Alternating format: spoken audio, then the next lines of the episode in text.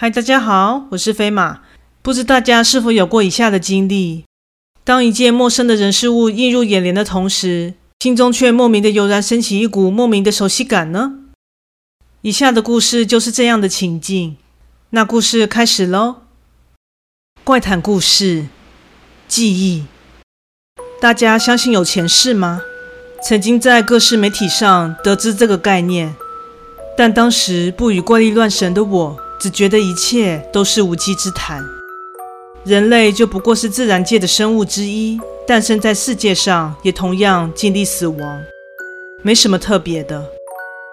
但在经历过这件事之后，我开始对一直以来所信奉的科学理性感到怀疑。直至今日，那天的经验依旧铭刻在脑海之中。一切的一切发生在几个月前，和男友一起回老家期间所发生的。因为和对方已经论及婚嫁了，所以有时就会相携返乡。那是一处位于乡村的宁静住所，由于环境优美，空气清新宜人，因此每当造访这里，总是感到心旷神怡。这里的人总是充满着人情味，加上其父母早已待我如自己人，因此每次都会受到热情的款待，这更加深了我对这地方的好感。即使体验是如此的好。但依旧有一处美中不足的地方。由于这里靠近一片森林，理所当然也曾在男友的带领之下前去那里吸收了许多分多精。但有一条稍微深处的狭小路径，却让我感到强烈的异样感。那是一处铺着石头的狭小走道，在两旁树木的茂密遮掩下，显得相当不起眼。而当我顺着路径看去，却无法看到尽头。因为路线在视线可及之处就来了个大转弯，故无法得知究竟通往何处。但就在注意力集中的同时，全身开始不断冒出冷汗，并且头脑变得昏昏沉沉。要不是男友搀扶住我，我一定马上瘫软在地上。当然，曾经询问过他那一处小径究竟通往何处，但对方表示。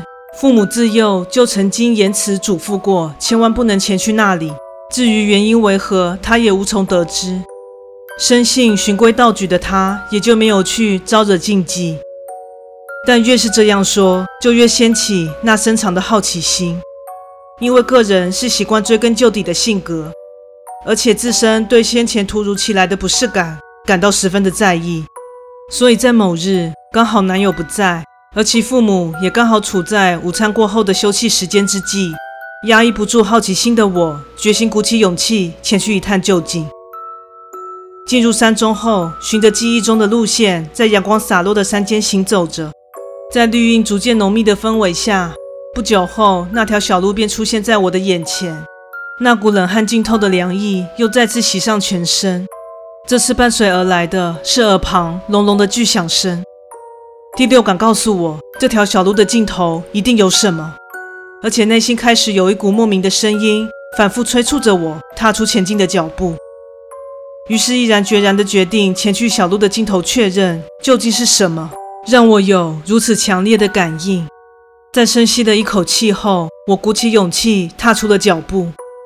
这小径因为位于树丛茂密之处，所以相较于其他区域就显昏暗。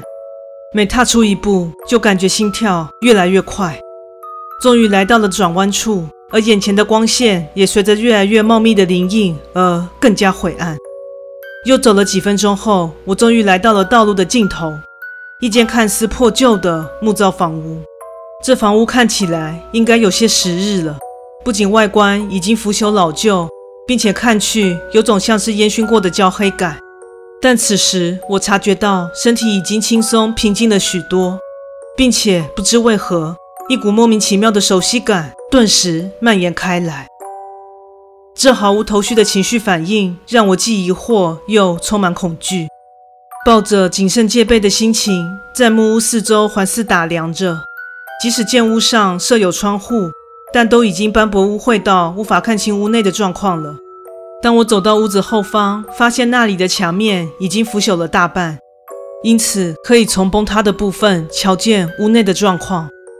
此刻内心深处开始不明原因的激动起来，感觉像是期待看到什么，又很害怕看见什么不应该看到的深渊。深深吸了一口气后，鼓起勇气朝屋内看去。本以为会看见什么冲击的画面，结果只看见在树荫的遮挡下，漆黑一片的单调室内空间。借着微弱的光源，依稀可见那空荡且格局单调的房内，地面上正摆放着一只布偶。那是一只兔子玩偶，少了一只耳朵。就当这残破不堪的布偶映入眼帘时，我感到鼻子一酸，竟然流下泪来。我发誓，眼前的玩偶我从来没看过，但看见它的瞬间，心中竟涌上了一股巨大的哀伤。这到底是怎么一回事？擦着眼泪，我既落寞又悲伤的进入屋内。正当走到布偶的位置，蹲下身子打量玩偶时，一股异样的气息忽然笼罩了我。余光似乎瞥见一个小小的身影出现在我的身边，转头望去，是个大约小孩高度的人形吗？我无法断定他是否为人类，因为他的形象是扭曲且较黑的。唯一最惹眼的部分是双眼位置的两个窟窿，其余的部分已完全无法分辨。一般来说，看见如此骇人的景象，应该会被吓晕吧？但我却丝毫不感到恐惧，且令人百思不得其解的，我竟然打从内心深处油然升起一阵深层的悲伤。这种感觉无法言喻，就像是因为同理对方的遭遇，因而感同身受。或是被对方的情绪感染，所以感到悲伤。我俩凝视了一会儿，对方就这样静静地伫立着。此时忽然一阵冲动，我想触碰眼前的他，但他却缓缓地退了一步。接着，他将视线投向地上的玩偶，然后又看向我。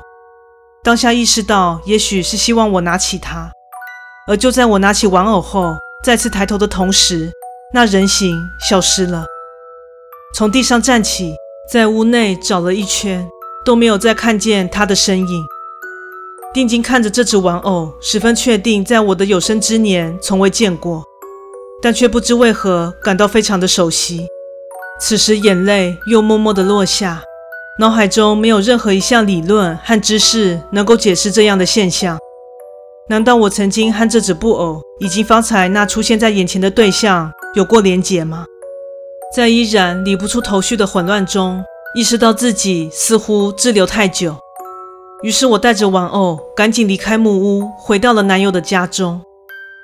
一进入家门，两老就有些紧张地询问我的行踪，似乎是在他们一醒来后没看见我，就已经慌张地在四处寻找。我称说自己在进山区域散步，当然没告诉他们我去了那间木屋的事情。之后，我将玩偶清洗了一番，跟伯母借了针线和不要的布料，将兔子玩偶的耳朵重新缝上后，此时的它看起来跟新的一样。之后，每当看见这只玩偶，总会让我想起那个娇小的身影。故事说完喽，感谢你的收听，诚挚欢迎订阅我的频道。若身边也有喜欢悬疑惊悚类故事的朋友，也欢迎将本频道推荐给他们哦。另外，本在 YouTube 上有频道，在 Facebook 上有粉丝专业，现在 IG 也有账号，欢迎在这三个地方帮我订阅及追踪哦。那我们下次再见。